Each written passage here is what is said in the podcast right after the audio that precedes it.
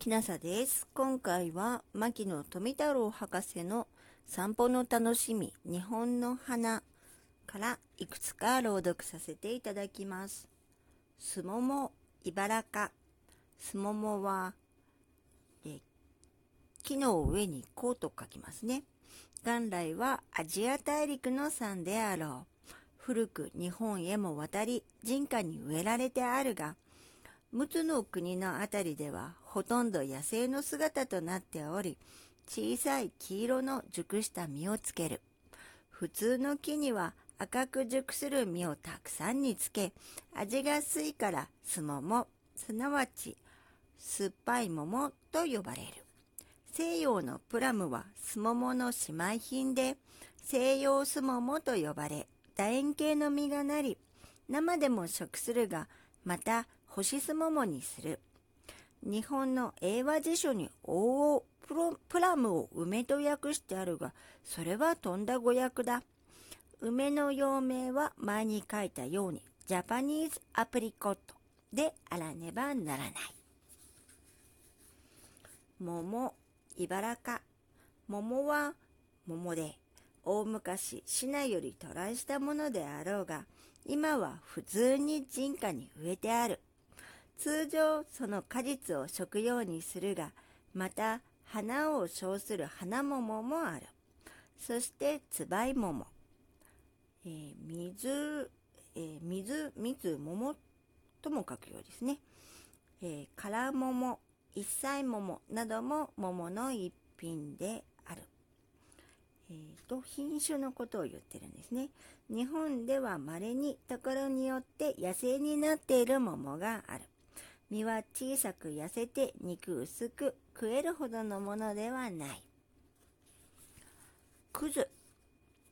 くず。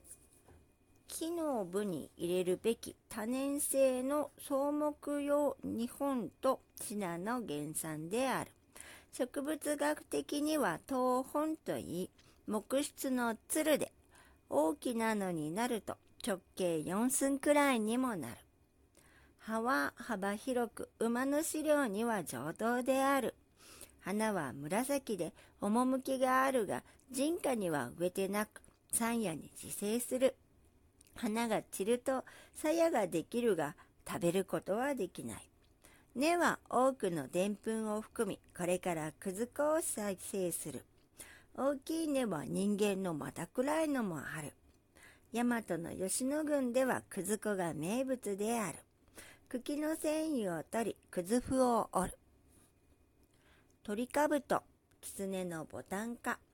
鳥かぶと、人家の庭に植えられているが、秋に花が咲き、鑑賞する価値があるが、その根は有毒である。花の一つが鳥の兜に似ているのでその名がある。一つに兜菊とも呼ばれる。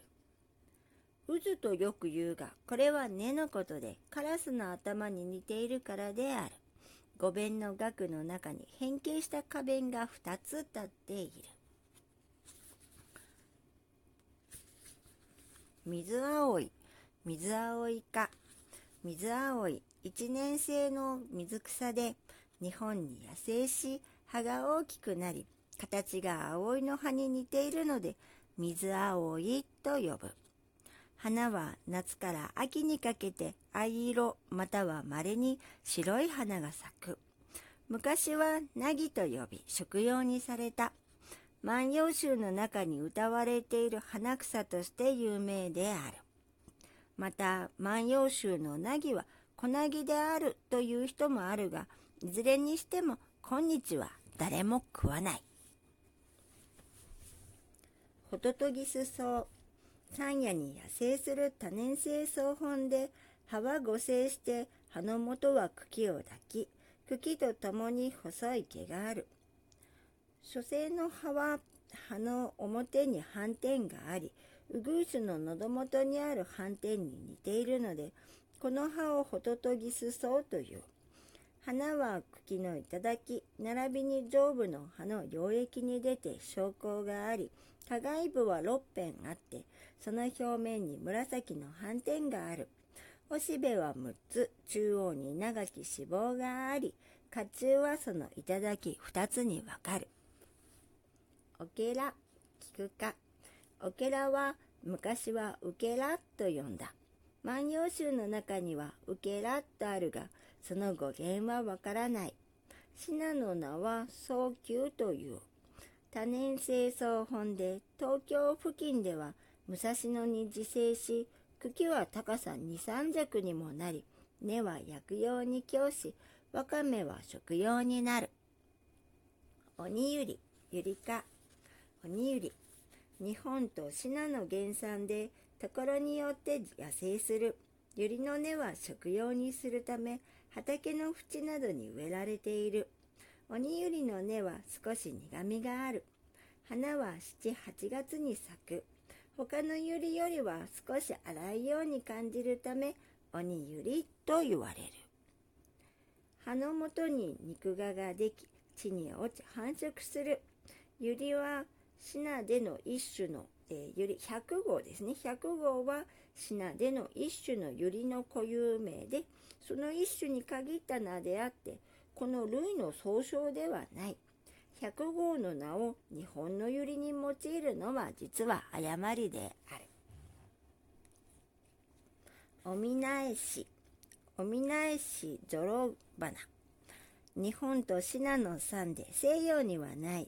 秋の七草の一つに数えられ、万葉集で山の上のオクラの歌に読まれ名高くなった。おみなえしのへしの意味がわからんが、人によっておみな飯ということがある。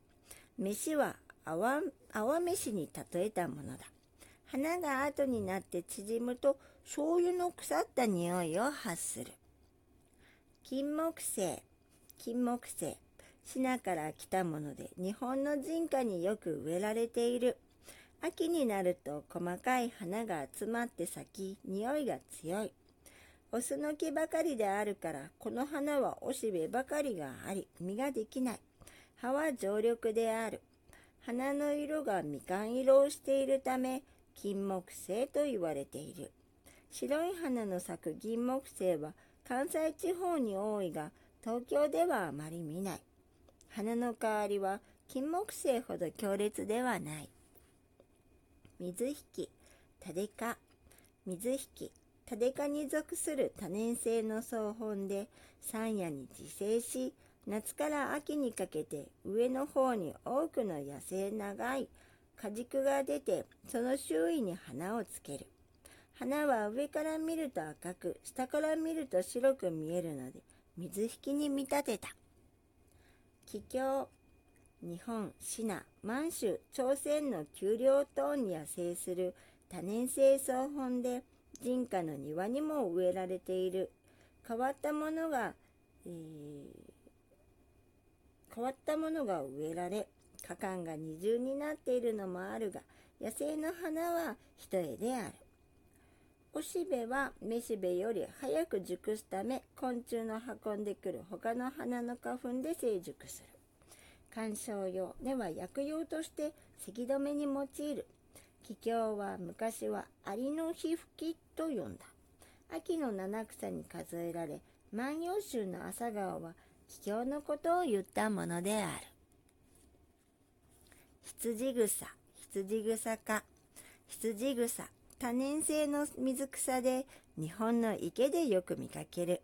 夏から秋にかけて花が咲くが、これは本当を水蓮と呼ぶ。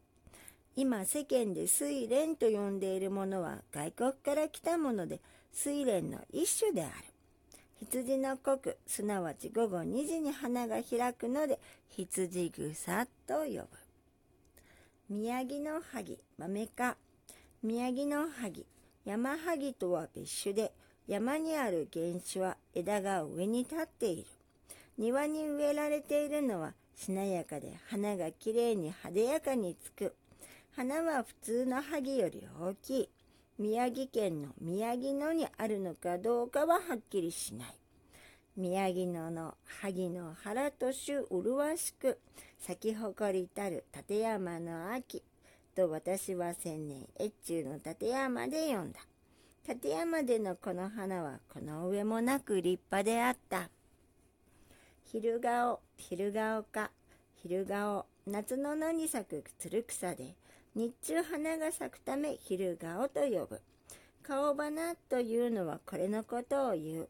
2種類あり、畑の中に生えるのは花が貧弱で、野にあるのとは種類が違い、小昼顔と呼ぶ。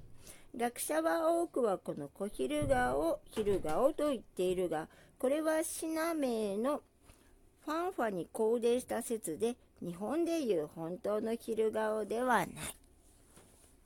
今回はここまでです。牧野富太郎、えー、散歩の楽しみ、日本の花より、えー、すもも、桃、くずなどを朗読させていただきました。もしあなたが聞いていらっしゃるのが夜でしたら、よく眠れますようにおやすみなさい。